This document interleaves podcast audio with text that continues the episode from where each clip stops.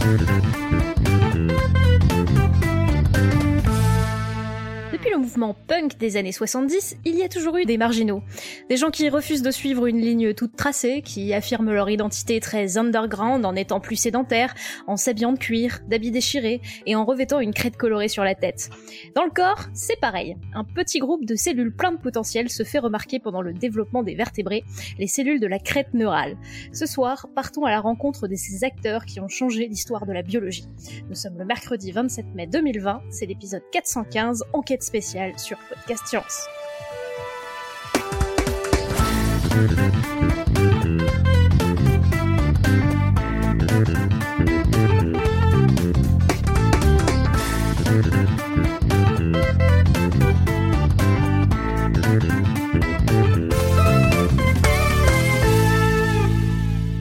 Comme chaque semaine, nous sommes plusieurs à nous réunir pour chaque épisode. Ce soir, nous avons la joie d'écouter avec nous Cléora depuis pas loin de Perduville. Salut à tous. Euh, Pascal euh, depuis l'Alsace, fidèle euh, au poste, toujours à tous les épisodes. Salut tout le monde.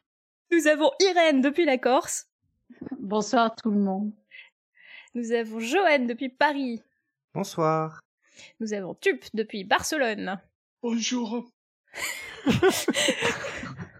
Merci. Euh, euh, moi, je suis à Strasbourg et ce soir, c'est Pierre Kerner, le seul, euh, l'unique maître des parasites et des petites bestioles, qui nous fait l'honneur de témoigner. Sans plus attendre, je lui donne la parole pour cette émission spéciale sur les crêtes neurales.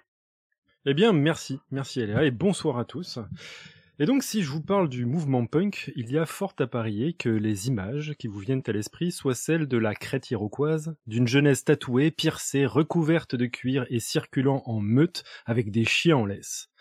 Mais le mouvement punk, c'est aussi sa musique, comme les Sex Pistols.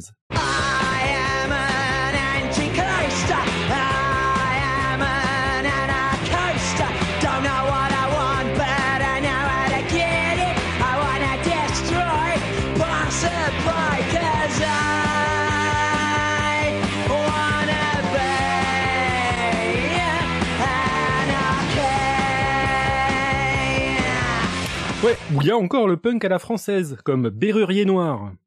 Vivre libre ou mourir Jusqu'à Fresnes et toutes les putains de centrales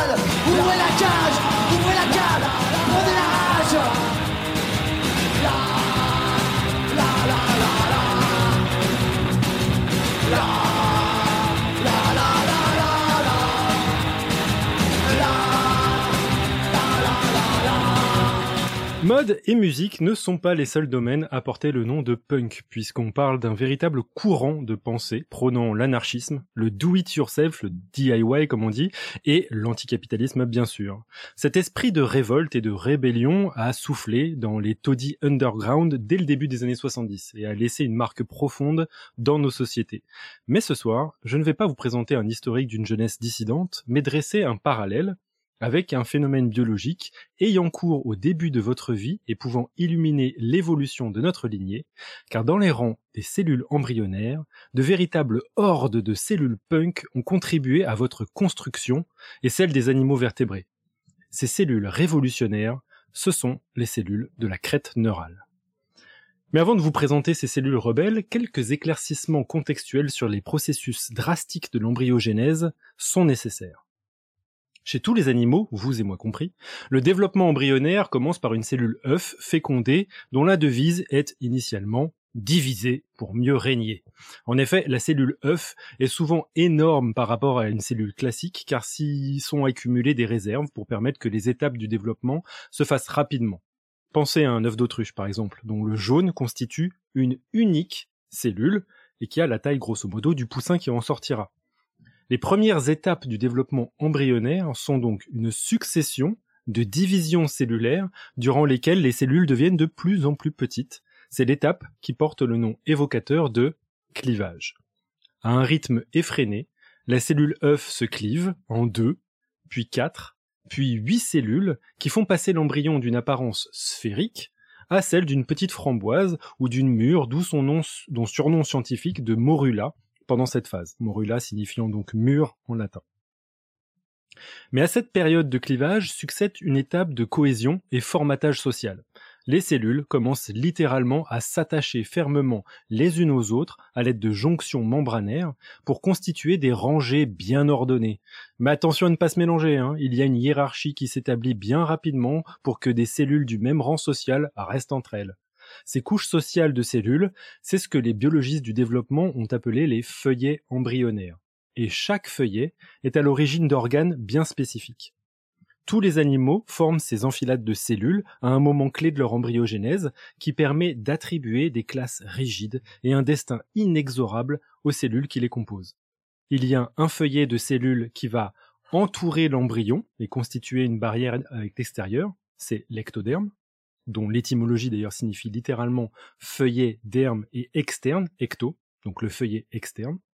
Et au centre de l'embryon, bah, on trouve l'endoderme, le feuillet interne, si vous suivez bien.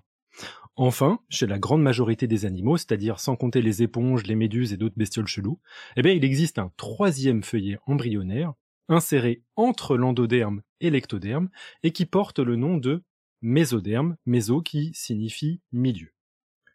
Donc trois feuillets embryonnaires en tout, depuis l'extérieur vers le centre de l'embryon, ecto, méso et endoderme. Ça va, je vous ai pas perdu pour l'instant? Non, ça va, on n'a même pas à faire de résumé, tu viens de le faire, donc c'est parfait. oui, oui, mais je m'assure quand même que tout le monde ait compris. Donc, euh, vous avez bien compris au début, c'est clivage, des petites divisions cellulaires, et puis après, les cellules elles commencent à bouger, s'organiser entre elles, s'attacher les unes aux autres, et ça forme trois couches cellulaires, une externe ecto, une interne endo, et entre les deux, chez certains animaux, le mésoderme. Dites-moi si, si, je vous perds. Euh, je, me ferai un plaisir de vous relocaliser euh, dans euh, tel un GPS dans, dans l'embryon. Bon, comme je vous le disais, chaque feuillet son attribution de rôles sociaux. Les dérivés de l'ectoderme donneront ainsi des neurones et des cellules de la peau. Les cellules de l'endoderme participent à la formation du système digestif et des poumons, alors que le mésoderme, bah, c'est destiné plutôt à produire des muscles, des os et des vaisseaux sanguins. L'embryogénèse, qu'est-ce que c'est? Je vais vous le dire moi, c'est un système oppressif où les cellules sont rapidement attribuées à des castes imperméables. Inutile d'attendre qu'une cellule populaire de l'endoderme qui contribue à former des cellules qui tapissent votre anus puisse un jour s'émanciper pour former une cellule aussi distinguée qu'un neurone. Ah non, ça, on mélange pas les classes sociales. En parlant de neurones, bah, il est temps d'évoquer la manière dont se, dont se met en place le système répressif et de surveillance généralisée des organismes. J'ai nommé le Big Brother des organes, j'ai nommé le système nerveux central. Chez les vertébrés, il s'agit donc du cerveau et de son prolongement, la moelle épinière, et contrairement à la majorité des autres animaux qui possèdent souvent en position ventrale un système nerveux central en forme d'échelle ou de corde à nœud, les vertébrés, eux, ben, ils se caractérisent par un système nerveux central qui se trouve situé dans le dos et qui prend l'apparence d'un tube. On l'appelle d'ailleurs le tube neural. Donc la moelle épinière, c'est quoi? C'est un tube qui est terminé par une sorte de boursouflure dans la partie antérieure de l'animal, l'encéphale, et qui chez nous est en plus enfermé dans un crâne.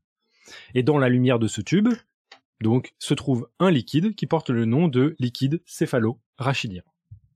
Bon, céphalo-rachidien, bah vous, pouvez voir euh, l'étymologie. Céphalo, céphale, ça veut dire la tête. Rachis, ça veut dire l'épine, pour euh, reparler de, de la moelle épinière. En réalisant la topologie de cet organe, bah, peut-être que vous vous imaginez que ça se forme à la manière d'un ballon fuselé de clown. Vous savez, euh, on souffle un ballon qui s'allonge et en pinçant l'extrémité, celle-ci enfle en forme de grosse boule. Bah non, c'est pas du tout comme ça. Il n'y a pas de ballon gonflable au cours de notre embryogénèse. Notamment parce que, comme je vous le rappelle, l'embryon est initialement composé de feuillets, dont le plus externe, l'ectoderme, participe à la formation du système nerveux central. Donc en fait, il y a une grande partie de ce tissu de cellules qui est plutôt destiné à rester autour de l'embryon pour l'envelopper progressivement et complètement et constituer progressivement donc ce qu'on ce qui ce qu'on donnera la, la frontière de l'animal opposée au monde extérieur, la peau. Donc l'ectoderme, ça fait et des neurones et de la peau. Mais avant que l'embryon ne soit complètement recouvert de peau, dans la partie dorsale et vers l'avant de l'animal, eh bien, le feuillet de l'ectoderme va s'épaissir constituant progressivement ce qu'on appelle la plaque neurale, c'est-à-dire une rangée de tissus épaisse. Et avec ce feuillet un peu plus épais dans le dos et à l'avant de l'embryon, ça ne nous dit pas quand même comment le tube neural se forme. Eh bien, au cours de l'embryogenèse des vertébrés, il y a deux manières de former un tube neural. Et ces deux modalités contribuent à la formation du futur système nerveux central dans un processus développemental qu'on appelle l'aneurulation. Alors, la première manière implique notre plaque neurale est peut-être modélisée chez vous avec une simple feuille de papier.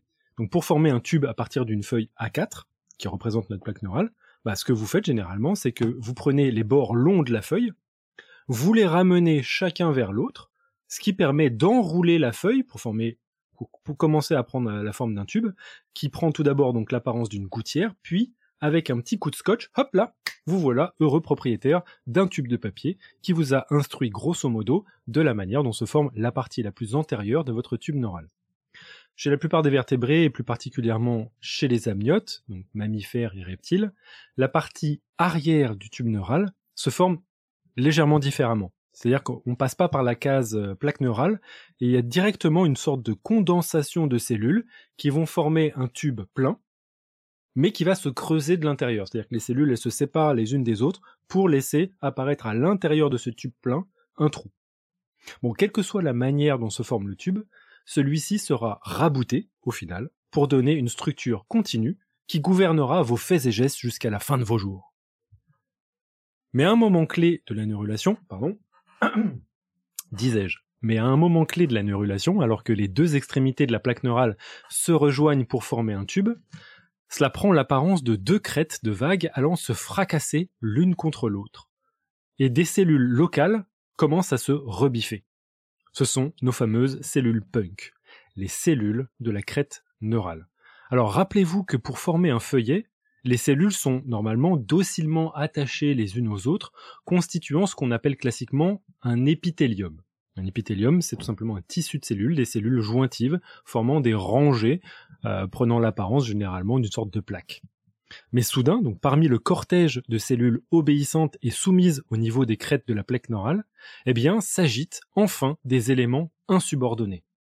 Brisant le joug qui les menace et les liens qui les enchaînent à leurs consoeurs, ces cellules se libèrent, deviennent autonomes, libres et commencent à fuir. Imaginez un petit peu le chaos engendré par, le début d'une telle migration. Cette population de cellules, sans foi ni loi, se ferait brutalement leur chemin en repoussant tout sur leur passage à la manière des danseurs de pogo dans les mosh pits. Mais à l'instar du mouvement punk, cette manœuvre n'est pas destinée juste à semer la zizanie par simple plaisir. Mais c'est plutôt pour permettre aux cellules de la crête neurale de briguer une caractéristique inédite parmi les cellules embryonnaires, celui de briser le diktat de leur destin ectodermique. Ces cellules vont migrer où elles le souhaitent et ne pas se contenter d'un destin limité à celui de neurones, car les dérivés des cellules de la crête neurale peuvent aussi donner du muscle, de la peau, de la dent, de l'os, du cartilage, des glandes et même des cellules pigmentaires. Et à la manière du mouvement punk, qui, sorti du Royaume-Uni, a été un phénomène global, vous allez retrouver des dérivés des cellules des crêtes neurales partout dans votre corps, dans votre peau, dans votre face, dans le système nerveux périphérique, dans vos tissus conjonctifs et dans de nombreuses glandes. Alors je vois qu'il y a une question, totalement pas du tout d'ordre euh, biologique. mais non, mais tu parles de ça, j'y comprends rien. c'est quoi le ah mosh bah. pit? Alors le mosh pit, c'est euh, pit, ça veut dire le trou, et c'est l'endroit où on danse le moche, c'est-à-dire euh, ce qui initialement était euh, dénominé par pogo, par euh, les, premières personnes qui faisaient du punk, et c'est tout simplement une danse dans laquelle on se donne des gros coups dans la tronche, comme quand on danse du punk, quoi. Donc voilà, ça c'est le mosh pit. Mosh pit qu'on retrouve maintenant dans le dans le hard rock, etc. Je comprends pourquoi je ne connaissais pas, mais. Mais il faut que tu testes les mosh pit, Irène. c'est vrai. Bah, disons de loin, mais mais ça peut être assez impressionnant et intéressant. intéressant. J'aime bien le. C'est intéressant. On danse et on se tape tous dessus. C'est intéressant. Oh, me dis pas, Eléa, pas que t'as pas tenté de, une fois un petit pogo dans un mosh pit. Euh, je me suis déjà pris une godasse pleine de boue en concert, mais. Ah. Est-ce que c'était pas le meilleur moment de ta vie? Eh ben, j'ai eu un peu mal, je dois avouer, mais. Ah mais c'était sympa. t'es pas, t'es voilà, t'es pas très. Je pense que le, le la qualité du mosh pit, l'appréciation du mosh pit dépend de sa carrure initiale en fait. À mon avis. Peut-être Il y a aussi, ceux qui aiment bien et il y a les autres. C'est vrai, en effet. Très bien. Bon, revenons-en un petit à nos cellules punk. Il est important de souligner que les cellules des crêtes neurales n'existent que chez les vertébrés. C'est-à-dire les animaux possédant une structure dorsale constituée de vertèbres et comprenant les gnatostomes. Alors c'est un mot compliqué qui veut dire des vertébrés dont la bouche possède une mâchoire à deux mandibules. Stome, ça veut dire la bouche et gnat, ça veut dire la mâchoire. Et il y a aussi parmi les vertébrés les cyclostomes, euh, les lamproies et les mexines qui ont une mâchoire en forme de disque.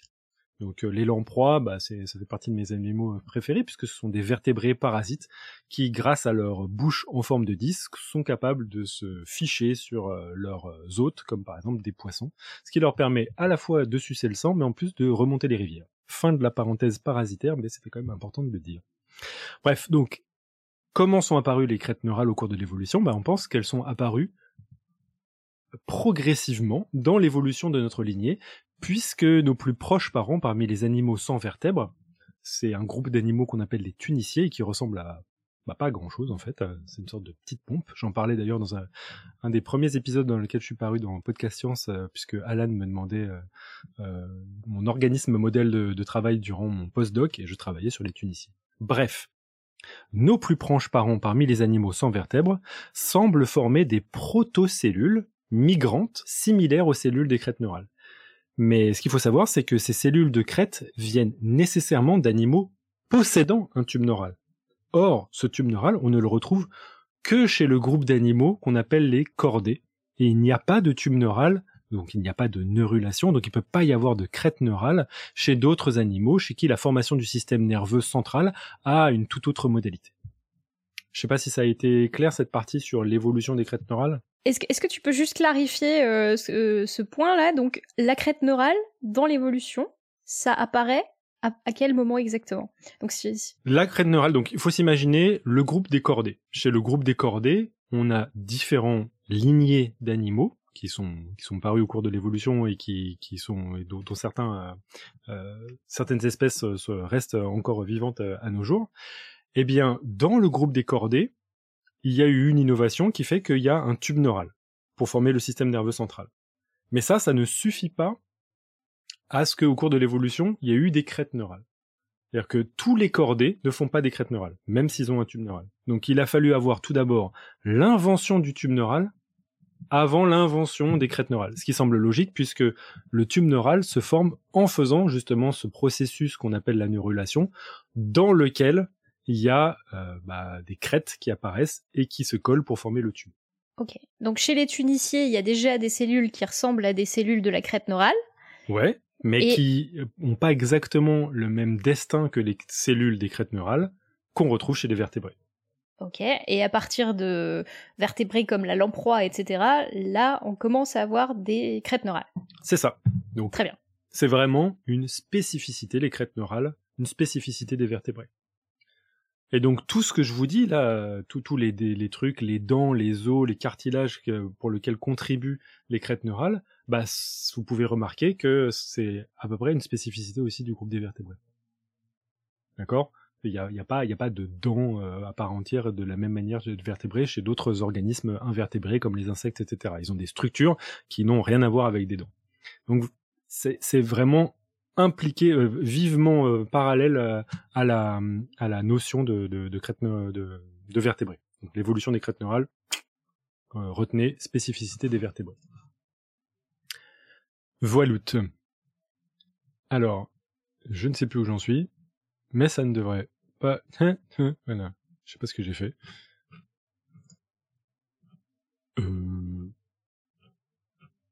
Qu'est-ce que j'ai fait? Oui, voilà. Mais bon, maintenant la question c'est comment nous, scientifiques, nous, humains, on est arrivé à traquer le destin de ces cellules nomades? Je vous ai dit que ça participait aux dents, etc. Mais si elles se baladent dans le, dans le corps, comment, comment on peut y arriver, quoi? Donc l'enquête pour les débusquer, eh ben, elle fut plus compliquée que celle qui devait mener les flics pour poursuivre les punks de Toddy en club underground éphémère. Et il a fallu investiguer les cellules de crête neurale chez des animaux parfaitement emblématiques du mouvement punk. Pourquoi? Parce qu'elles abordent aussi de splendides crêtes, j'ai nommé les poulets. Bon, Il y a peut-être un petit parallèle à faire avec flic et poulet. On va, on va mettre ça de côté.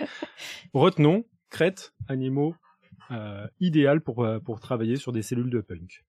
Alors le premier à avoir observé des cellules de crête neurale, ce fut un médecin, un médecin suisse, Cocorico, enfin je sais pas comment on dit Cocorico en Suisse. C'est le médecin suisse. euh, Cocorico Cocorico Oh merde, pourquoi elle n'est pas là C'est petite dédicace à Alan si tu nous Voilà. réécoutes. Donc, euh, justement, Cocorico, un Suisse anatomiste et embryologiste euh, portant le nom de Wilhelm Hitz, HIS, eh bien, en 1868, à l'aide d'examens directs ou en dissection d'embryons de poulet, il arrive à observer pour la première fois des cellules de la crête neurale. Il voit ces crêtes neurales apparaître et il se dit, voilà, ça sont des cellules qui, euh, qui sont intéressantes d'un point de vue embryologique. Le problème, c'est que dès que les cellules des crêtes neurales commencent à migrer, bah, elles deviennent impossibles à traquer avec des méthodes classiques d'obs- d'observation. Et en fait, il faudra attendre près d'un siècle à la fin des années 60 pour que des expériences de l'ingénieuse Nicole Ledouarin, Cocorico cette fois-ci, illuminent le destin de ces élusives cellules vagabondes. Alors il faut savoir qu'à l'époque, l'embryologie expérimentale s'appliquait surtout à manipuler les embryons pour comprendre comment ils fonctionnent, notamment à l'aide de protocoles de greffe, comme par exemple celle des... entre des embryons de salamandres réalisés en 1924 par Mangold et Spemann et qui résultent en des chimères de salamandres siamoises. Ça, là, pour le coup, j'ai oublié de mettre l'image, donc si tu... pas la peine de la chercher parmi les images à mettre, faire remonter dans la chatroom. Mais euh, si vous marquez expérience de Spemann et Mangold, d'ailleurs vous devriez plutôt dire Mangold, euh, la femme qui a contribué le plus aux expériences, et Spemann, le mec qui a récolté tous les honneurs, euh, vous pouvez voir donc des chimères euh, complètement improbables dans lesquelles des salamandres se font face, soudées euh, dans la partie ventrale, uniquement parce qu'un petit bout de, de, de salamandre a été déposé dans l'embryon. Alors les greffes embryonnaires sont en effet moins problématiques que des greffes chez des adultes, parce que tout simplement le système immunitaire n'est pas encore développé, ce qui évite des rejets de greffes. Pour pister les cellules des crêtes neurales, dès les années 40, des embryologistes comme Mary Rose réalisaient des greffes de portions de crêtes neurales entre poulets au plumage de couleurs différentes. Et c'est d'ailleurs de cette manière qu'il a été démontré que les cellules pigmentaires de la peau et des plumes provenaient des crêtes neurales. Ça, c'était là. Dès les années 40, on avait un petit indice que les crêtes neurales participaient à un destin cellulaire, celui des cellules pigmentaires.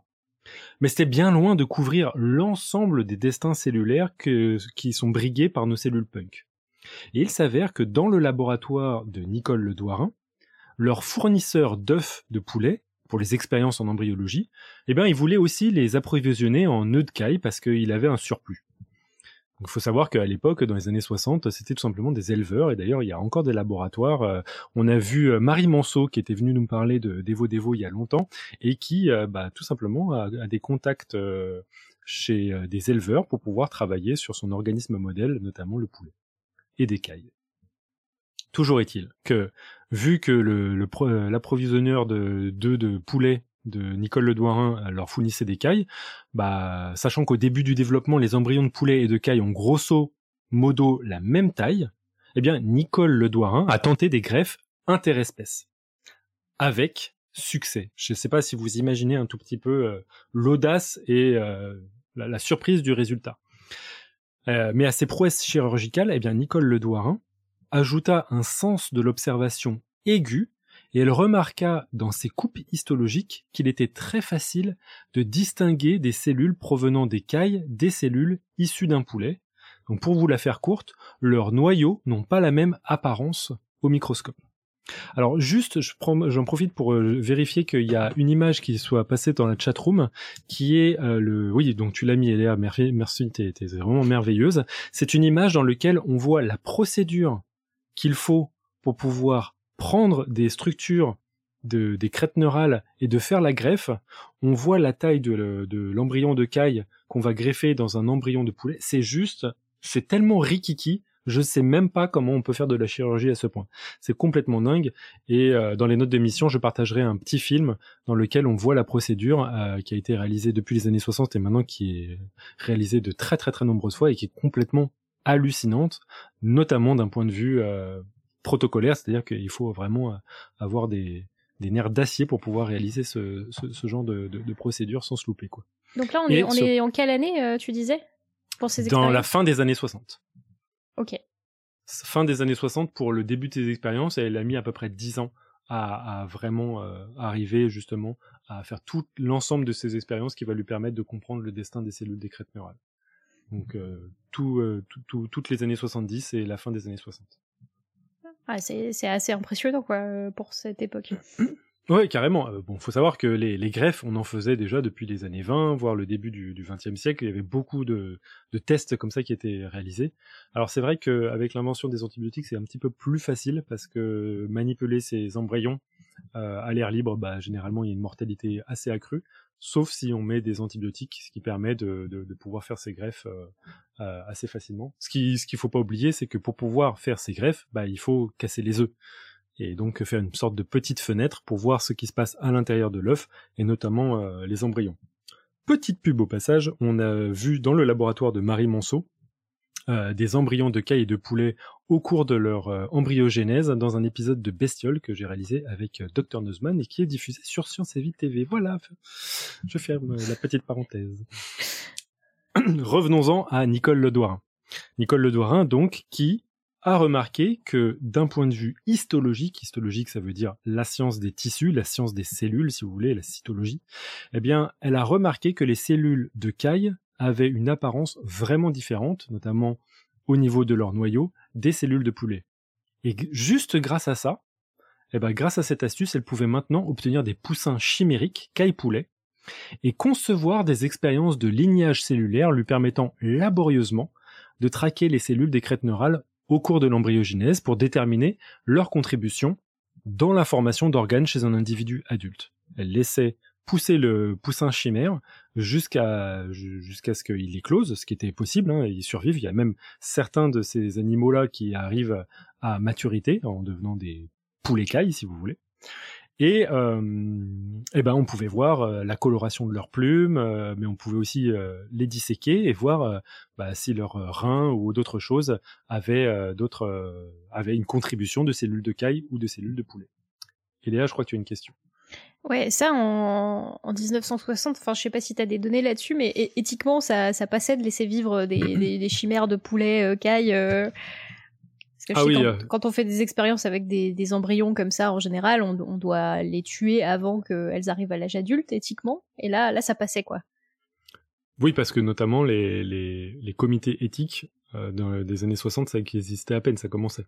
Ouais. C'est balbutiant. Tu peux, tu peux revoir l'intégralité des, euh, des, des, publications de Nicole Ledoirin, c'est, enfin, ça, ça, fait partie de, des figures de, de, de, des publications. C'est très très important pour dire voilà, nos poulets survivent, nos poulets cailles sont euh, existent.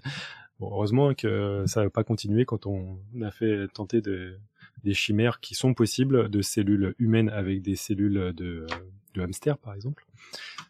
Et heureusement, on, arrête assez ra rapidement euh, le développement de, ces chimères-là. Donc, on en était à comprendre la technique qui a permis de, voir quels étaient les dérivés des crêtes neurales, quel était le protocole pour les déterminer. Maintenant, quels sont ces résultats de ces expériences? Donc, on va voir plus en détail l'incroyable diversité des dérivés des cellules des crêtes neurales. Les dérivés les moins surprenants, bah, ce sont les neurones un peu logique, comme les phases adolescentes punk de certains jeunes qui choisissent une vie rangée après avoir goûté un train de vie tumultueux, ben beaucoup de cellules, des crêtes neurales, qui pour rappel proviennent d'une partie de la plaque neurale, embrassent leur destin naturel et donnent de simples cellules neurales après avoir vagabondé dans le corps de l'embryon. Comme elles se sont éloignées du tube neural, le système nerveux central, eh bien elles constituent des cellules nerveuses périphériques. Donc ces dérivés ce sont des dérivés qui forment ce qu'on appelle le système nerveux périphérique. Oui, parce que c'est bien d'avoir un tube boursouflé dans le dos euh, qui envoie des ordres de droite à gauche, mais il faut aussi des cellules nerveuses qui relaient les informations sensorielles, informations du monde extérieur ou de l'intérieur, et qui transmettent les ordres aux muscles, glandes et autres organes. C'est ça, le système nerveux périphérique. Alors on pourrait grincer des dents hein, et trouver que c'est un comble que les descendants de cellules rebelles se retrouvent à passer les ordres du cerveau Big Brother, mais vous allez voir qu'il leur reste quelques reliquats d'insubordination. En effet, le système nerveux périphérique, il est divisé en plusieurs parties avec le système nerveux somatique, qui s'occupe des perceptions et des commandes du corps, soma signifiant corps en grec, grâce à des neurones moteurs et des neurones sensoriels. Et puis, il y a le système nerveux autonome, qui annonce bien quand même les revendications contestataires de la plupart des neurones issus des crêtes neurales. Autonome, pour rappel. Donc parce qu'au final, il n'y a pas plus punk que le système nerveux autonome, qui est aussi connu sous le nom de système nerveux viscéral. Tout un flux nerveux qui vous prend littéralement aux tripes, qui fait battre la chamade à votre cœur, qui vous fait suer comme jamais, qui vous fait éprouver les sensations les plus primaires comme la faim, la soif, la rage. Tout cela, eh ben, vous le devez à ce système nerveux autonome. Le système nerveux périphérique viscéral, eh ben, il peut être encore subdivisé encore en système nerveux sympathique, parasympathique, et même si c'est parfois contesté, on y inclut aussi le système nerveux entérique, c'est-à-dire le second cerveau euh, qui a été vachement popularisé récemment, qui tapisse les tissus de vos intestins. Euh, vous savez, il y, a, pas mal de livres qui parlaient du second cerveau avec euh, l'ensemble des cellules nerveuses qu'on retrouve dans les intestins.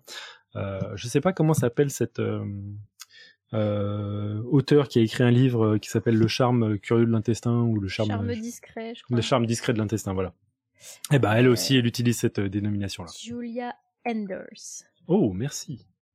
Donc voilà, le, le, la dénomination de second cerveau, c'est notamment parce que ce, cet organe-là, il est constitué d'un nombre assez considérable de cellules à l'intérieur de vos intestins. Et donc, ils proviennent des crêtes neurales. Si on en revient à la dénomination sympathique et parasympathique, attention, ça n'a rien à voir avec quelque chose de sympa, pas sympa. Hein. En fait, ça provient d'un sens euh, aujourd'hui peu connu du terme sympathique et qui qualifie une action indirecte, inconsciente.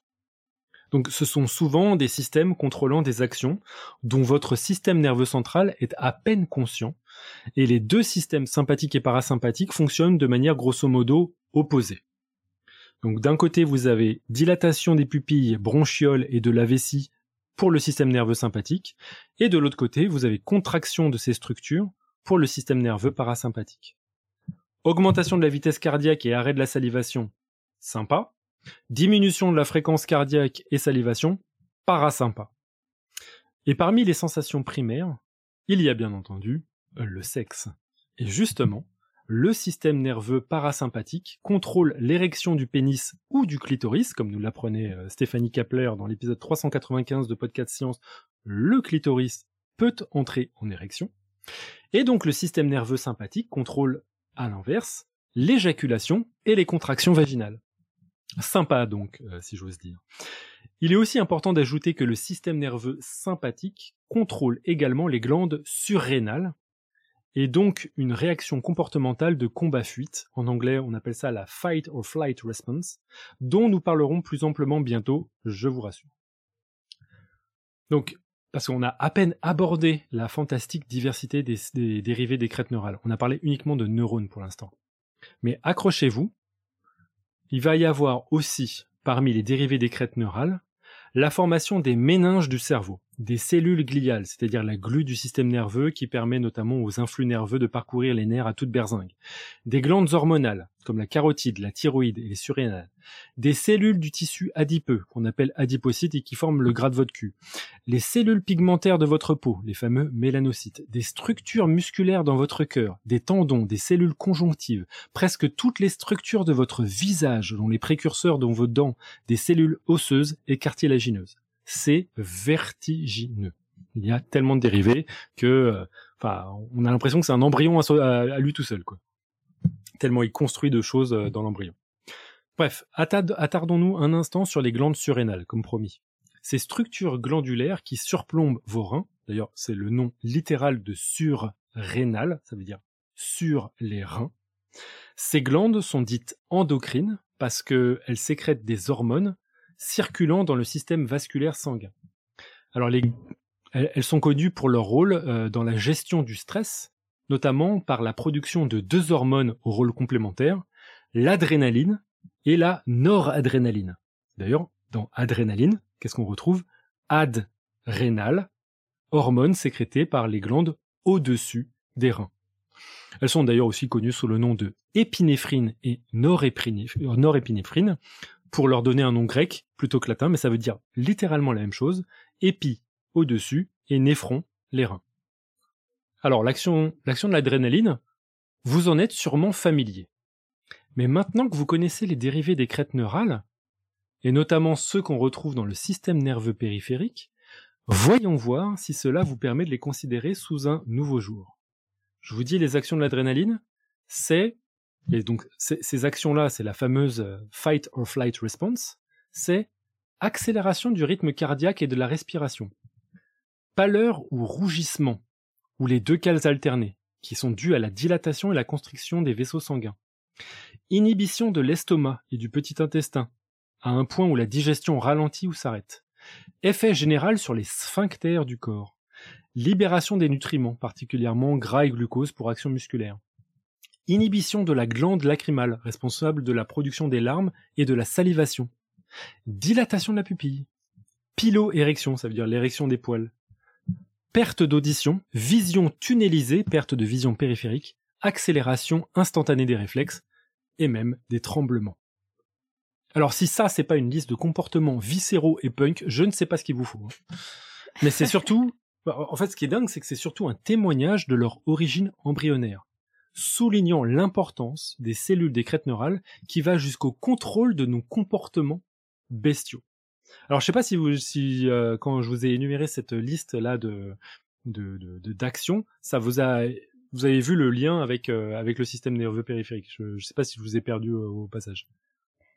Bah tout, tout ça c'est géré par euh, tous les organes du système nerveux périphérique, contrôlés par le système nerveux périphérique. Exactement, et notamment le, fameux système nerveux autonome, donc sympathique et parasympathique, qui, a, qui ont des actions opposées sur ça.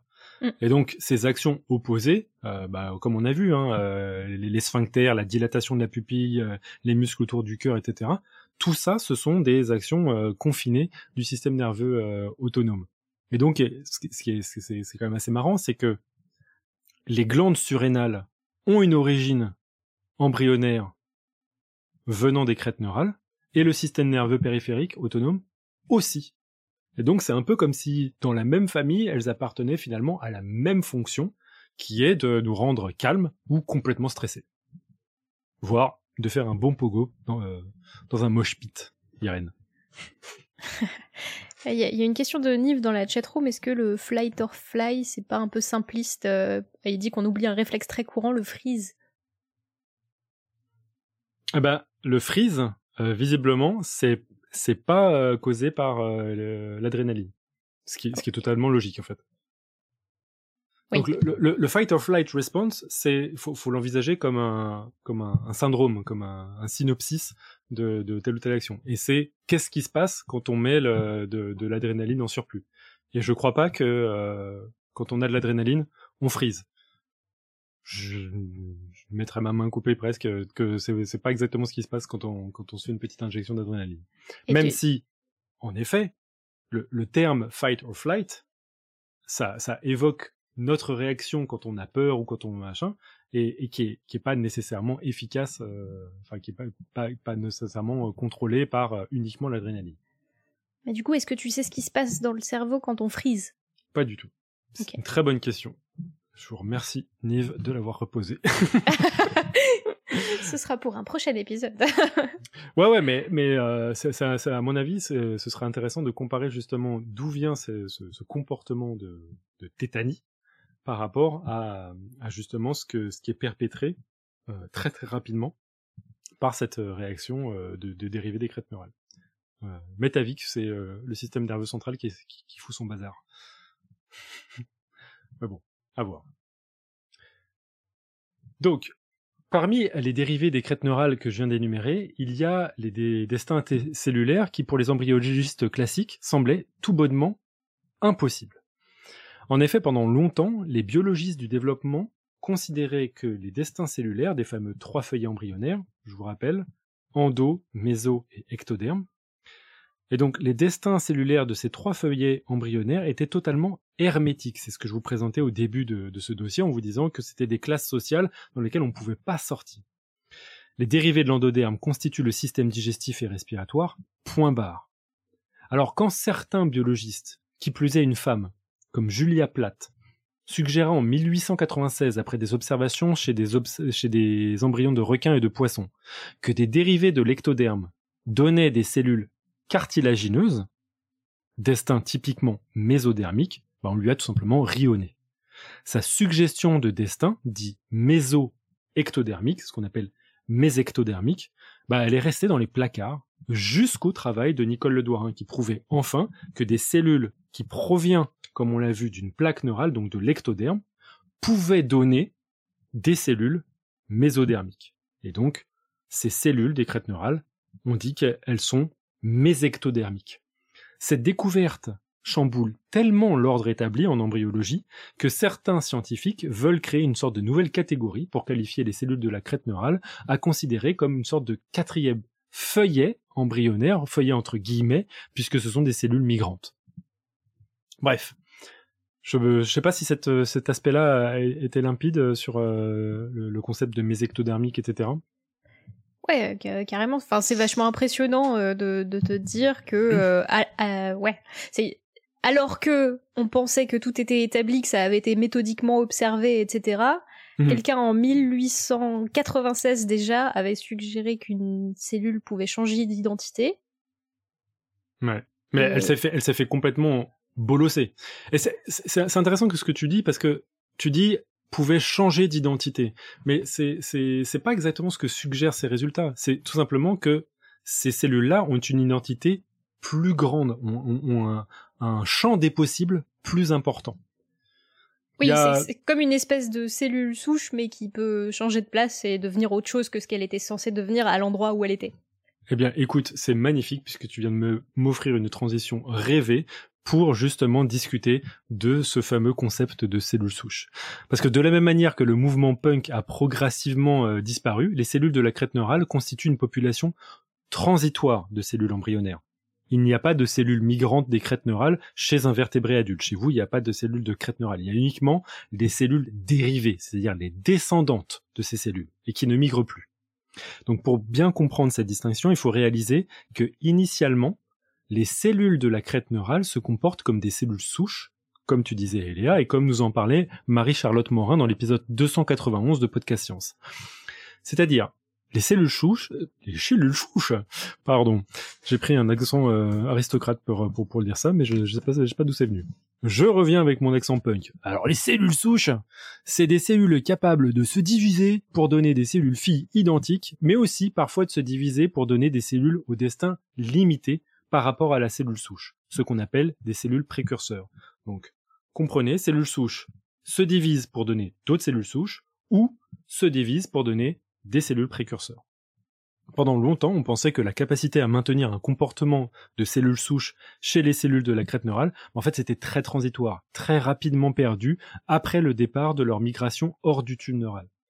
Mais vous avez l'habitude avec les cellules punk, ni foi, ni loi, ni Dieu, ni maître. Ainsi, il y a certaines cellules descendantes des crêtes neurales qui peuvent récupérer un certain comportement de cellules souches, comme par exemple des mélanocytes, les cellules des pigments de votre peau, qui vont, dans certaines conditions, subir ce qu'on appelle une dédifférenciation et devenir de nouveau souches. Certains chercheurs pensent même que des cellules souches se cachent chez les fœtus et les adultes dans les organes qui constituent les destinations finales des cellules punk, comme par exemple dans la pulpe de nos dents. Il y a certains chercheurs qui pensent avoir caractérisé des cellules dans la pulpe de nos dents qui seraient des sortes de cellules souches de crête neurale. C'est notamment corroboré par la relative facilité avec laquelle on peut, en laboratoire et dans des boîtes de pétri, obtenir des cellules souches de crête neurale à partir de cellules embryonnaires, voire de cellules complètement différenciées. Donc ça, c'est quand même quelque chose euh, qui nous permet de comprendre l'extrême plasticité de ces cellules souches neurales, de ces cellules de crête neurale. Puisque, en fait, grâce à ce, comportement de cellules souches, ces possibilités de dédifférenciation, eh ben, ça nous permet de comprendre à quel point euh, le potentiel d'une cellule de la crête neurale est gigantesque. Ouais. Alors, il y, a- il y a plusieurs euh, que- questions euh, dans la chatroom que je vais relayer maintenant, je pense. euh, Oui, c'est une bonne idée. tu te lances dans autre chose. Euh, donc Evatrice demande euh, comment est-ce que ces cellules savent ou justement où est-ce qu'il faut migrer à si grande distance? Est-ce qu'il y a un, un gradient de concentration de quelque chose qui fait qu'elles savent où aller? Alors oui, c'est une très très très bonne question et c'est un, champ de recherche extrêmement important en biologie du développement. Euh, le, les migrations des cellules des crêtes neurales, c'est quelque chose qui est extrêmement dynamique et qui, fait appel à, à beaucoup de principes de biologie du développement. Notamment, la première, c'est de passer d'un état d'épithélium à celui d'un état de cellules migrantes. Alors en, biologie du développement, j'ai pas utilisé le terme parce que je trouve que c'est un petit peu euh, difficile à comprendre, mais le, terme c'est euh, mésenchymateuse. Et donc on dit que les cellules de crête neurale font une transition épithélio-mésenchymateuse. C'est vraiment du verbiage pour dire que les cellules se détachent les unes des, de- de- de- des, des rangées de cellules pour pouvoir naviguer.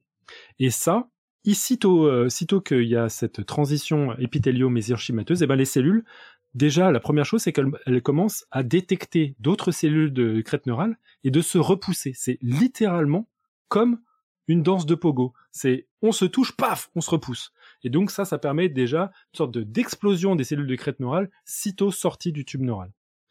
Après, bah, il faut quand même se diriger et il y a, il semblerait que les cellules de crête neurale soient hyper sensibles à des, des molécules qui se trouvent dans ce qu'on appelle la matrice extracellulaire, qui est une sorte de tapis hors des cellules, sur lesquels les cellules peuvent euh, glisser, migrer, et qui permet de les nourrir, de les, de les structurer, sur lesquels les cellules peuvent s'attacher, ou euh, avoir euh, des informations sur où aller.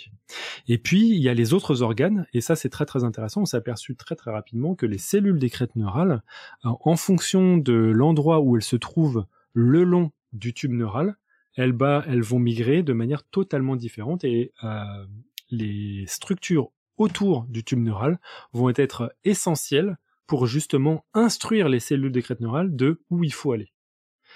Et il semblerait que euh, ce, soit tellement important, ce, contexte, en fait, ce micro-environnement des cellules des crêtes neurales, qu'on peut prendre une cellule de crête neurale de l'avant et la mettre à un moment crucial vers l'arrière, et que ça, ça va conditionner la nouvelle migration de cette cellule.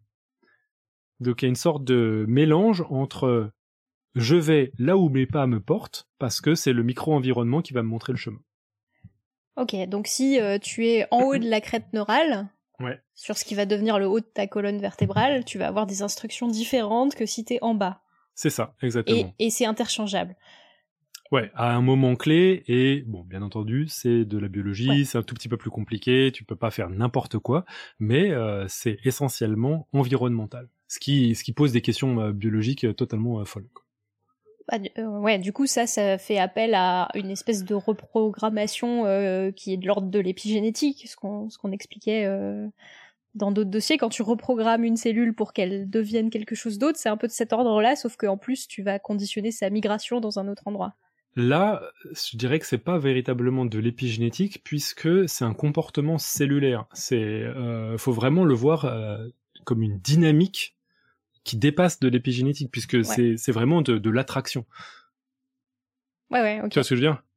Euh, c'est, c'est, faut, faut, faut, faut voir comme euh, là, là, les, les cellules elles se comportent comme des micro-organismes qui euh, sont attirés par un, un- une une bactérie qu'elles veulent gober, quoi.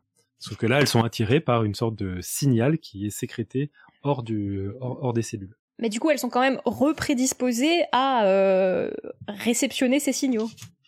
Eh ben, dans une certaine mesure, oui. Et en effet, euh, dans ce cas-là, il est probable qu'il y a de l'épigénétique qui intervient. Mais pas que. Mais ouais. Et il y a une autre question de Evatrice qui est peut-être euh, un peu liée à ça. Est-ce que ces cellules qui viennent des crêtes neurales, quand elles se retrouvent à leur destination finale, euh, elles ont exactement la même identité que d'autres cellules qui devenaient la peau? Par exemple, si, si une cellule de crête neurale se retrouve dans la peau, est-ce que c'est une cellule de peau tout à fait comme les autres ou est-ce qu'il y a une trace du fait qu'elle venait d'une cellule neurale? Alors, euh, les cellules des crêtes neurales forment pas de la peau. Toute la peau, je vous ai dit, c'est la partie la plus externe de l'ectoderme. Les cellules des crêtes neurales, elles forment les mélanocytes dans la peau. Donc elles forment les pigments qui vont aller dans la peau et euh, certains constituants du derme, c'est-à-dire la, couche qui se trouve au-dessous, au-dessous, en dessous, pardon, de, euh, de, de l'épiderme. Donc c'est pas vraiment de la peau, mais euh, bah jusqu'aux études de Nicole Le Dorin, bah, justement c'était c'était chaud de savoir d'où venaient ces cellules-là, parce que euh, pour pour les, les premiers biologistes, ces, ces cellules elles popaient comme ça, donc c'était un peu euh, difficile de comprendre qu'elles étaient elles avaient migré d'un endroit. Mais du coup, ça pose une autre question. C'est est-ce que euh, sur ces organes-là, par exemple sur euh, un, un ensemble, un groupe de mélanocytes qui fait un, un grain de beauté, par exemple, Ouais. est-ce que toutes ces cellules de, mélanocytes viennent justement de la crête neurale ou est-ce qu'il y en a d'autres qui viennent de, de la couche extérieure, de l'ectoderme, et qui Non. participent aux mélanocytes? L'inté- L'intégralité de nos cellules pigmentaires, l'intégralité de nos mélanocytes proviennent des crêtes neurales. Il n'y a pas de mélanocytes qui sont euh, issus d'un autre organe. Le- le- Les mélanocytes, c'est vraiment un dérivé des crêtes neurales. Euh, le- dans la, la petite chronique que- qui a été diffusée dans la roue libre, dans lequel euh, Elise parlait des travaux de Nettie Stevens et Mary Lyon, il y avait un petit passage dans lequel on parlait des lignes de Blaschko, des sortes de lignes de défauts dermiques, enfin de, de conditions dermatologiques, euh, dans lesquelles on voit des lignes qui apparaissent sur le corps. Eh ben, ces lignes de pigmentation, elles illustrent le chemin des crêtes neurales, donc les, les illustrent le chemin qu'empruntent que, qu'empruntent les, cellules qui vont euh, progressivement s'installer dans la peau de l'intégralité de l'animal pour former les pigments. Ça, c'est très important. Ça veut dire que euh, quand vous avez des défauts de migration de la crête neurale, généralement, vous êtes capable de voir des, bah, justement des, des motifs pigmentaires liés à ces défauts. Je ne sais pas si vous avez déjà rencontré des gens qui avaient des petites euh, houpettes blanches dans les cheveux. Ouais. Ou bien euh, qui ont euh, sur le corps des, des taches blanches dépigmentées. Eh bien, si, si vous regardez attentivement ces taches et si vous faites un travail de, de, de caractérisation des, des, des différents défauts qui existent euh, dans la peau, bah, vous pouvez voir des motifs qui illustrent parfaitement la migration des cellules de crête neurale. Euh, celle, celle en tout cas qui donne les mélanocytes. Ah. Moi, je, moi, je trouve ça complètement fou. Du coup, euh, regarder des motifs sur la peau, c'est euh, une espèce de pratique euh, chelou pour, retracer ton passé, c'est ça, celui-là Hum, Bah, en, en quelque sorte, oui, il faut pas aller très très loin, il faut pas commencer à en faire une science ésotérique, s'il te plaît. Je Mais pense ouais, que ouais. c'est prometteur comme discipline. Exactement. Euh, je, je, je vais lancer ma propre secte. Du, du, du sein, de la syncrète neurale. Est-ce qu'il y avait d'autres questions? Euh, on y reviendra peut-être en fin d'émission, euh, peut-être juste pour reparler de, de, de ces fameuses chimères, mais que qu'on a pu réaliser dans les expériences tout à l'heure. Mais on y reviendra à la fin en discussion, je pense. Parfait. Ça marche. Donc, on a compris, ce sont des cellules qui ont- sont plastiques, ce sont des cellules qui migrent, qui ont des, dérivés complètement fous. Et euh, bah, ça, en fait des cellules remarquables, un peu comme euh, le mouvement punk a secoué la planète euh, entière. Ce qu'il y a, c'est que l'histoire n'est pas nécessairement tendre avec les mouvements révolutionnaires. Et il existe potentiellement un affront cruel pour la postérité des cellules punk.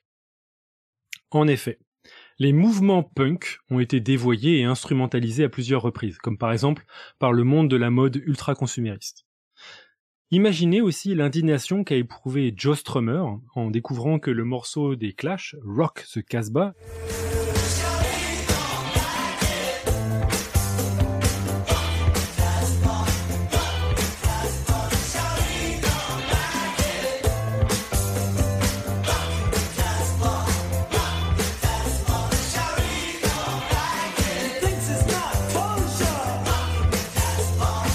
ça, ça, Rock the Casbah, c'est un hymne un tout petit peu à la joie. C'est punk, mais c'est joyeux quand même. Euh, C'est, pas, c'est pas, c'est un truc qui est, qui est plein d'espoir et euh, d'ouverture vers le monde.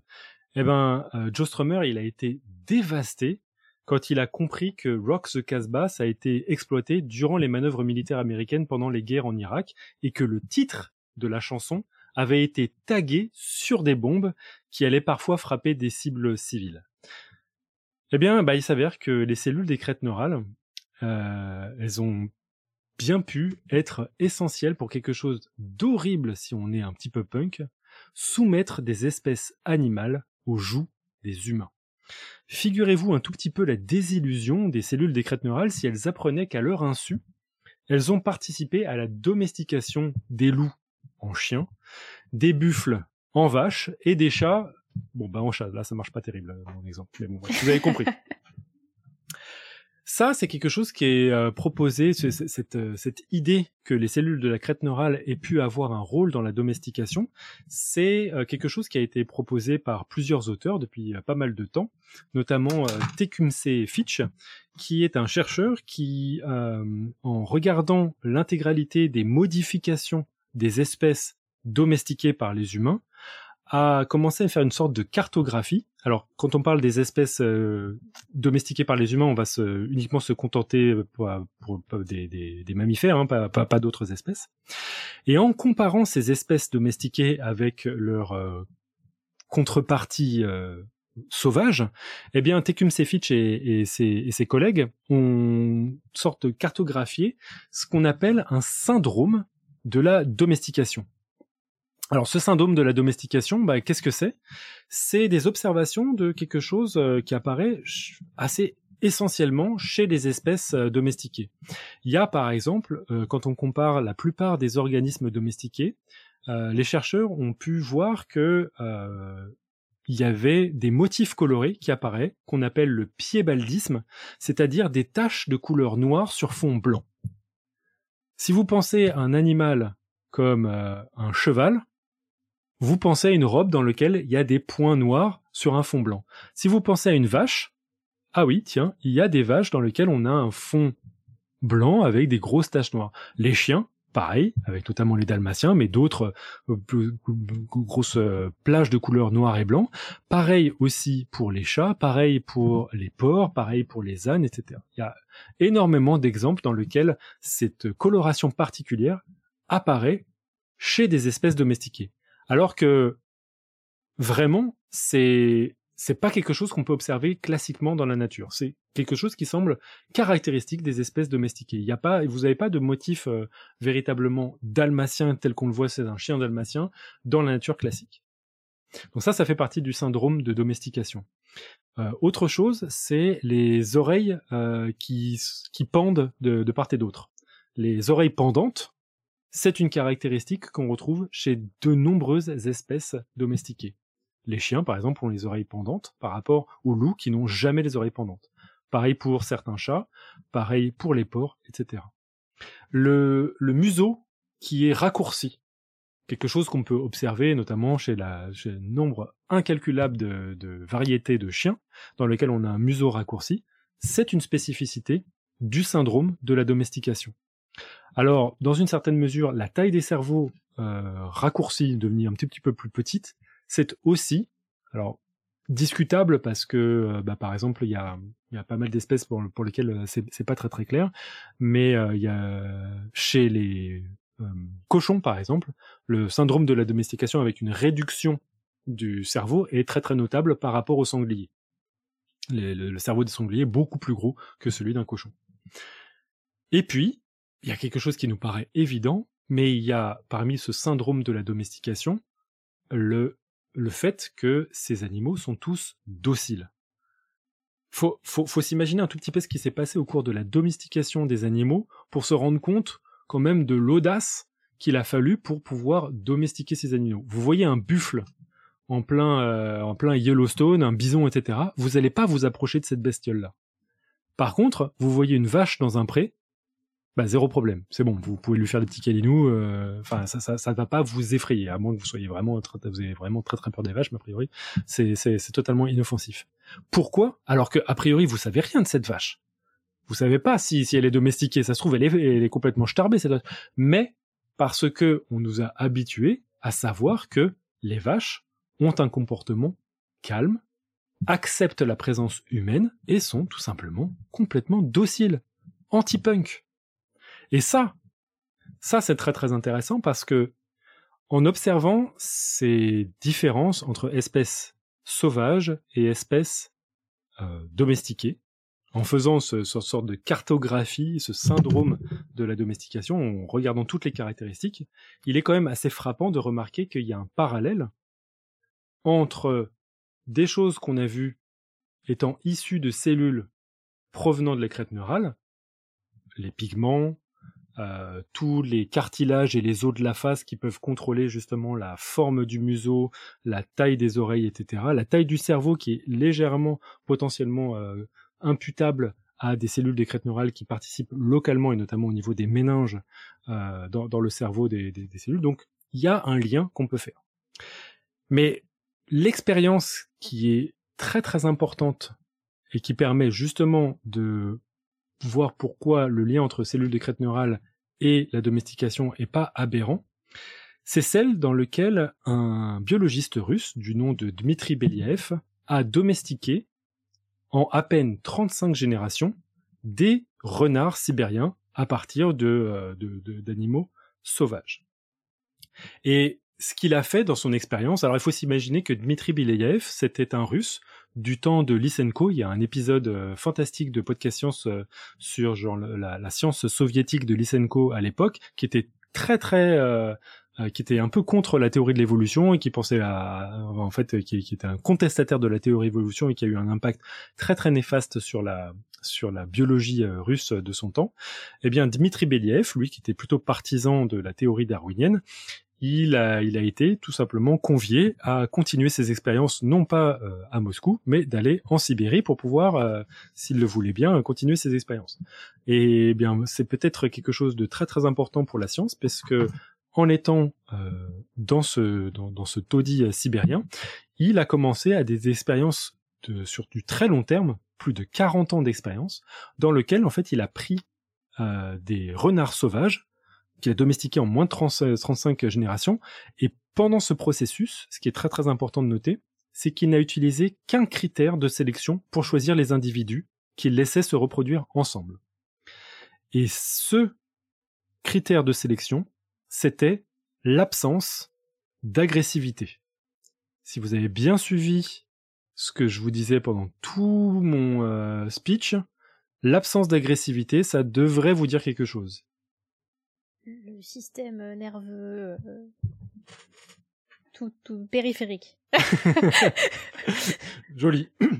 En effet, le système nerveux périphérique, et plus particulièrement le système nerveux autonome viscéral, et plus particulièrement l'action qu'a ce système nerveux sur les glandes surrénales qui produisent l'adrénaline, qui produisent cette fameuse réaction fight or flight. Donc, l'absence d'agressivité, qu'est-ce qu'elle a permise dans l'expérience des renards sibériens de Dmitri Believ?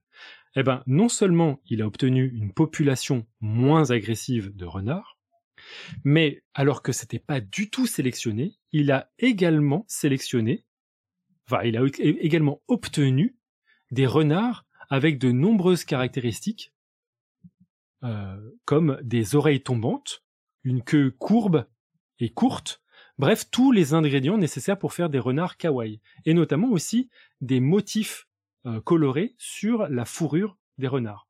Alors que c'est pas du tout ce qu'il avait sélectionné. C'est-à-dire que juste lui, en choisissant renard agressif, hop, on tue et on en fait des manteaux de fourrure. Renard pas agressif, on laisse se croiser avec d'autres renards pas agressifs.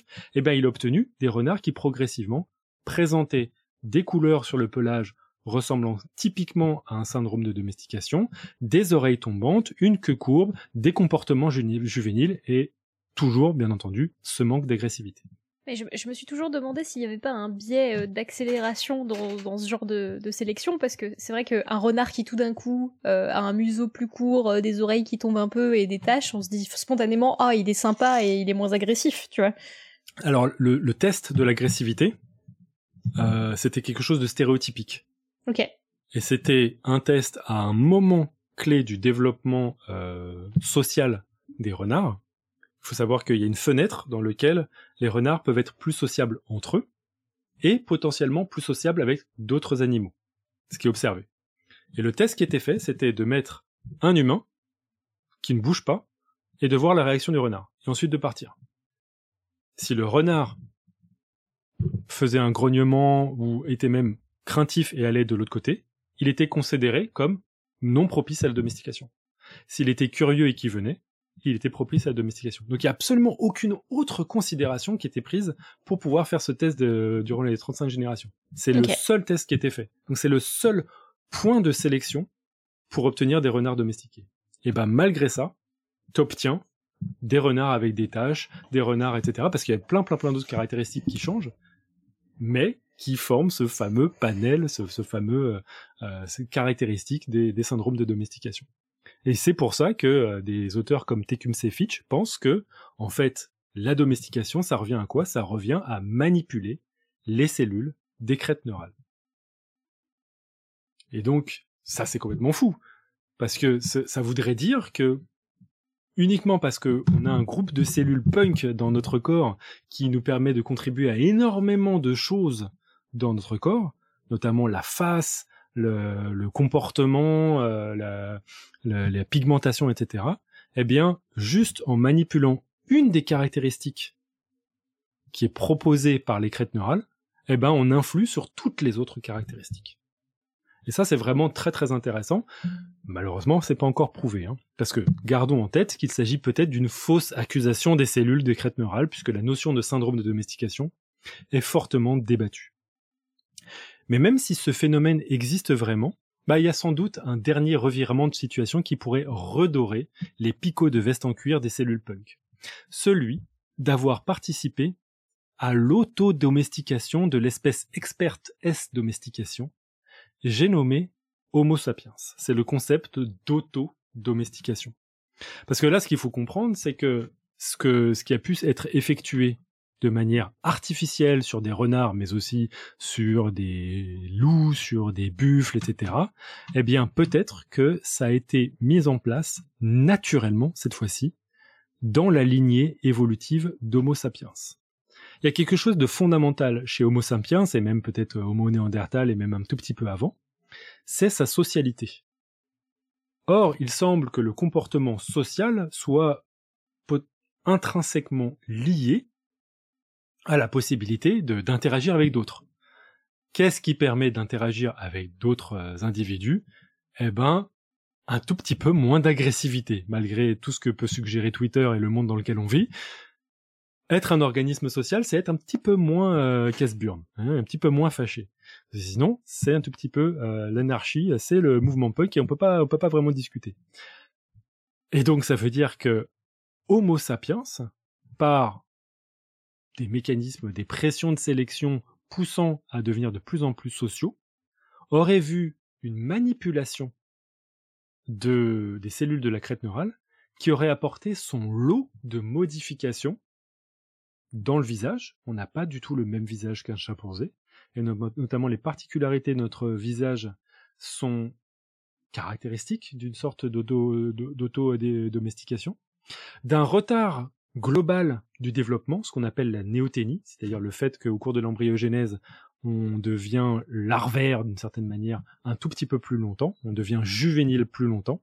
Ça, on le voit par exemple dans euh, la croissance de certaines caractéristiques, les oreilles.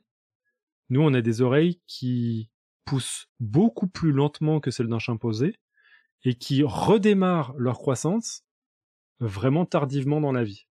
Et ça, un, les oreilles, ce sont des cellules, ce sont des structures avec du cartilage qui proviennent des cellules des crêtes neurales, et deux, eh ben, c'est probablement des, structures qui, grâce à la néoténie, conservent une euh, forme juvénile plus longtemps. Donc voilà. Quoi qu'il arrive, on a bouleversement des notions embryologiques, catalyse de l'évolution et de la domestication, générateur de débats à n'en plus finir, quoi qu'il en soit, force est de constater qu'à l'instar du mouvement punk, les cellules des crêtes neurales sont capables d'un impact explosif et spectaculaire dans la plus pure des anarchies. Sur cette phrase, j'arrête mon dossier. Est-ce que ta citation, c'est toi qui te cites toi-même à la fin de ce dossier ou- Non, je, non, quand même pas. Tu, tu verras.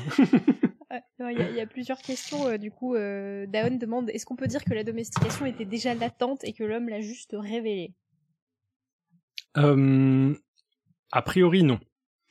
La, seule chose qui est remarquable, c'est que chez les espèces qui sont domestiquées, que ce soit chez les plantes ou chez les animaux, on peut remarquer que c'est pas n'importe quel groupe d'espèces qui ont été choisis.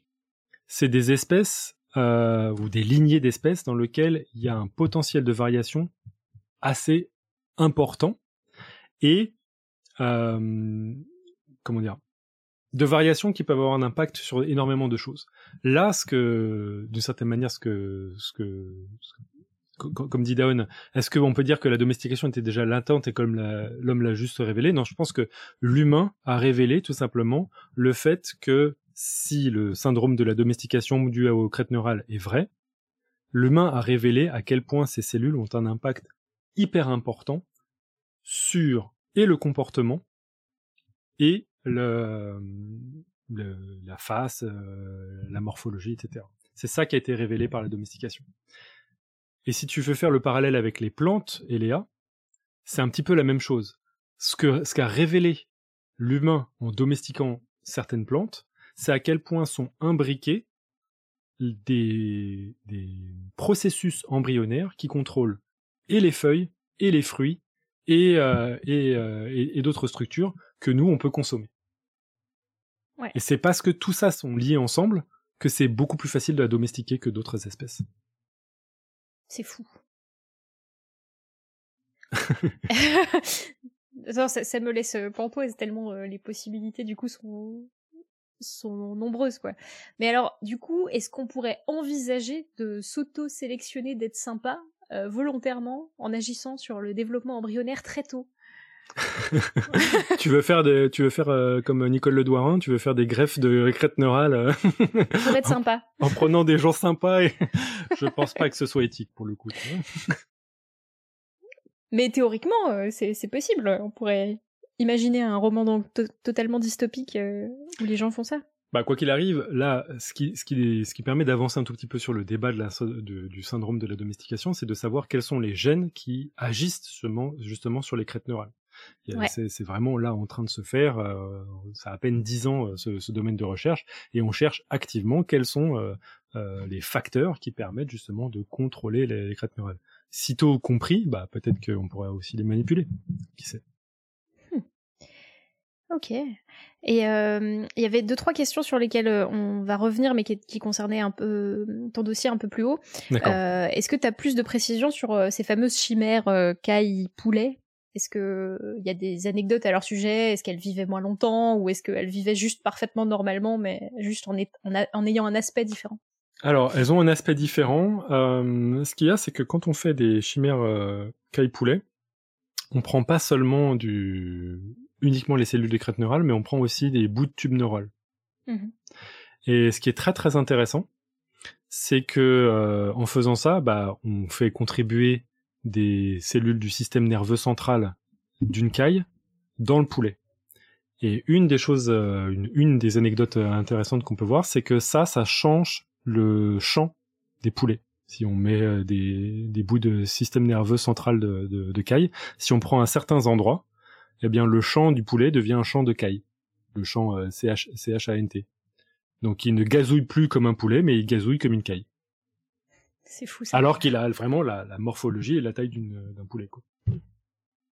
Donc euh, le, gazouillis est euh, génétiquement euh, présent dans, euh, dans, dans ces cellules-là.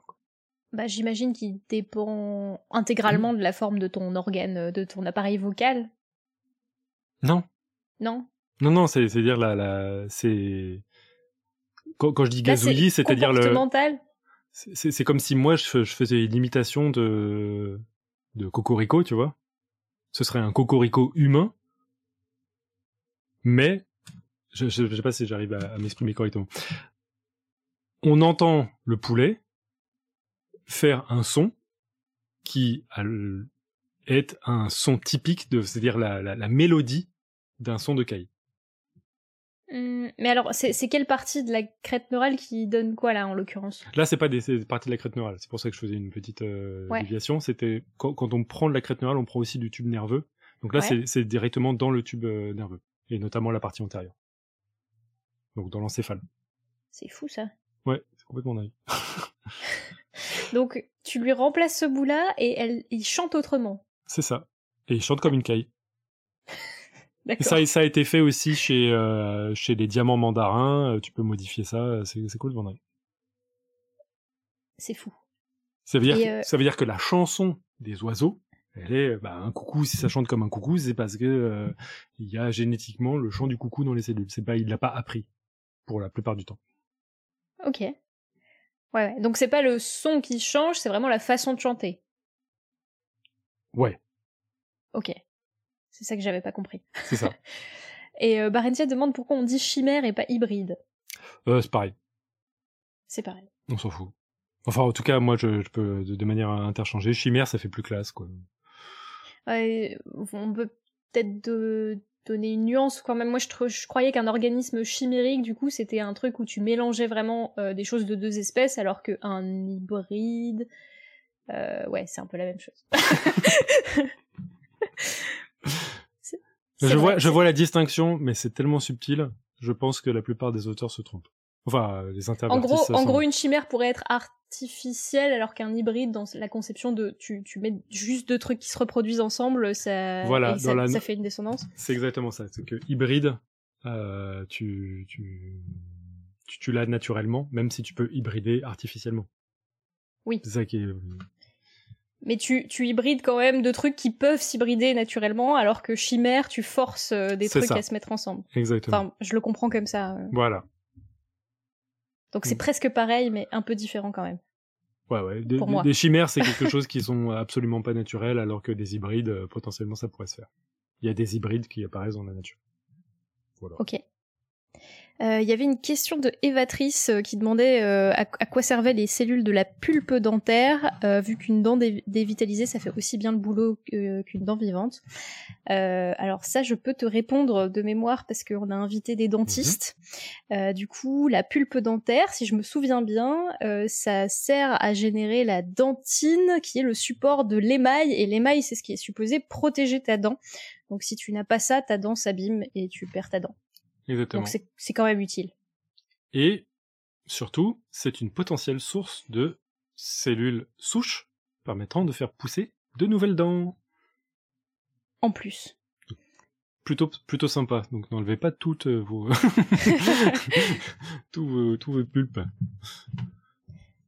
Voilà. Alors Blue Phoenix dans la chatroom dit qu'il y a aussi des chimères naturelles chez les humains qui ont deux codes génétiques différents. Voilà, c'est pour ça que je disais que c'est un petit peu chaud. oui. voilà. Et donc euh, po- potentiellement. Alors attention, peut- peut-être que je reprends quand même cette phrase parce qu'elle est un tout petit peu compliquée. Ouais. Euh, Il y a des chimères naturelles chez les humains parce que euh, on a observé que certaines cellules embryonnaires pouvaient rentrer dans le corps de, de la maman, par exemple. Alors attention, c'est pas deux codes génétiques différents, c'est deux patrimoines génétiques différents, puisqu'il y a les cellules de l'embryon qui a un patrimoine génétique qui sera différent nécessairement de celui de la mère. Cependant, c'est euh, c'est- pourquoi on, on appelle chimère parce que ici, en gros, vous avez les structures cellulaires qui contribuent à former la chimère, alors que hybride, comme euh, Elia euh, disait, il y a cette notion de reproduction, c'est-à-dire qu'on on mélange les patrimoines génétiques. La raison pour laquelle je veux pas vraiment faire de distinction entre chimère et hybride, c'est que dans une chimère, il y a potentiellement aussi de l'hybridation. Donc on va, voilà, ça va être, euh, ça va être chelou. Si à un moment la cellule embryonnaire d'une chimère rentre dans une cellule musculaire, vous pouvez avoir les deux patri- patrimoines génétiques qui se mélangent. Ouais. c'est compliqué la biologie. Et du coup, Blue Phoenix, faut faire attention avec le terme euh, code génétique. Le code génétique, c'est le code qui permet de, euh, c'est, différent de information génétique. Tout à fait. Euh, voilà, donc il, il dit qu'il parle de cas où, en gros, avec les faux jumeaux, la personne a deux ADN différents d'une cellule à l'autre. Bah, du coup, c'est plus du chimérisme. Je ne sais- Ah, je il veut peut- peut-être, il veut peut-être parler de chimère euh, dans lequel, euh, au moment où il y avait deux faux jumeaux, les embryons se sont fusionnés entre eux. Il y a, machin. Oui, ça marche aussi. Bref, laissons, sur, euh, Hmm. laissons euh, le suspense sur ce, ce flou chimère hybride.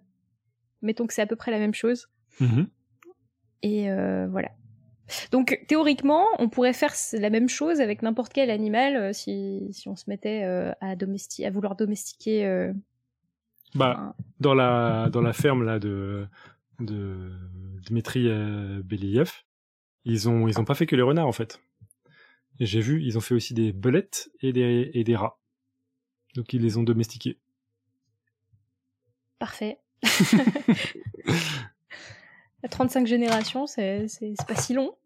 Ah ouais, non, et bah, et surtout il y avait rien à faire là-bas. Euh, C'était confinement obligatoire tout le temps. hein. Donc l'e- l'expérience là, elle a, elle a commencé quand? Il y, a 30, il y a 35 ans déjà ou Ou non, il y a beaucoup plus. Elle a duré euh, 35 ans du temps de Betri BLF, mais elle continue encore. C'est-à-dire que le, le centre, il est, il est toujours ouvert. Et il y a même euh, euh, en Californie euh, une autre équipe qui est ouverte pour, euh, pour continuer, voire même la commercialisation de ces renards domestiqués. Formidable. Donc voilà, typiquement pourquoi Blue Phoenix, euh, je suis pas euh, sur 100% satisfait de cette notion d'hybride, c'est que un hybride a un seul patrimoine génétique qui est le mélange de deux espèces justement. C'est pas obligé et notamment c'est pas obligé dans les plantes dans lesquelles euh, il peut y avoir des des mélanges euh, de patrimoine génétique chez un organisme qu'on a hybridé. Donc c'est en ça que ça me pose problème ces termes de chimère et d'hybride. Mais j'avoue que c'est du pinaillage de haute volée. Bon alors sur, sur ce pinaillage, euh, du coup, euh, s'il n'y a plus de questions, euh, peut-être que de- on va passer au, au quiz de la semaine prochaine? Au quiz Au quiz Au quiz On passe au quiz la semaine prochaine. Alors en fait, ce quiz, il a été proposé par un auditeur. Alors, la vitamine C empêche de dormir. Est-ce une info ou une intox Vous nous envoyez vos réponses. Et euh, n'en buvez pas trop, n'en consommez pas trop. Vous nous en fait. En tout cas, essayez et dites-nous le résultat en tout cas. Merci. Voilà. Vous pouvez nous envoyer euh, des messages sur euh, les réseaux sociaux pour, pour nous donner votre hypothèse. T'en penses quoi, toi, Pierre? Euh, je viens d'apprendre que euh, y avait euh, la vitamine D qui a été conseillée pour guérir du Covid. Ça n'a rien à voir, mais j'ai envie de le dire. Alors, vous mettez pas tous à prendre de la vitamine D contre le Covid. bon, sinon il faut se mettre au soleil, voilà, c'est bien. C'est une bonne idée. Alors, Pierre, est-ce que tu es venu avec une citation? Oui, et je vais citer l'inérable, le- l'irremplaçable, l'incroyable Joe Strummer, chanteur de The Clash, qui a dit The future is unwritten. Le futur n'est pas écrit, qui est également c'est pas du tout dans cette chanson.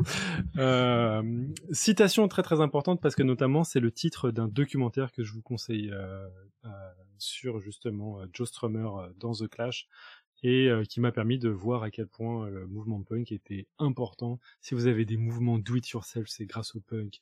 Si vous avez euh, du, du, du hard rock tel qu'on le connaît maintenant, c'est grâce au punk. Si vous avez des groupes comme Red Hot Chili Peppers, c'est grâce au punk. C'est hyper important de, de, de comprendre le mouvement punk et ce documentaire, une petite pépite. J'espère qu'il est sur les plateformes de visionnage.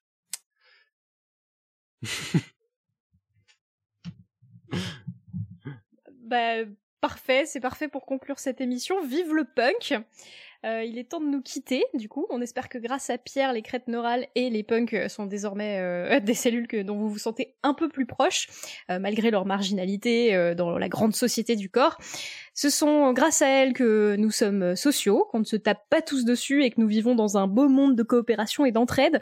Profitons-en ce soir pour prôner un beau message philosophique. Aimons-nous tous jusqu'à nos cellules punk neurales, car il faut de tout pour faire un corps.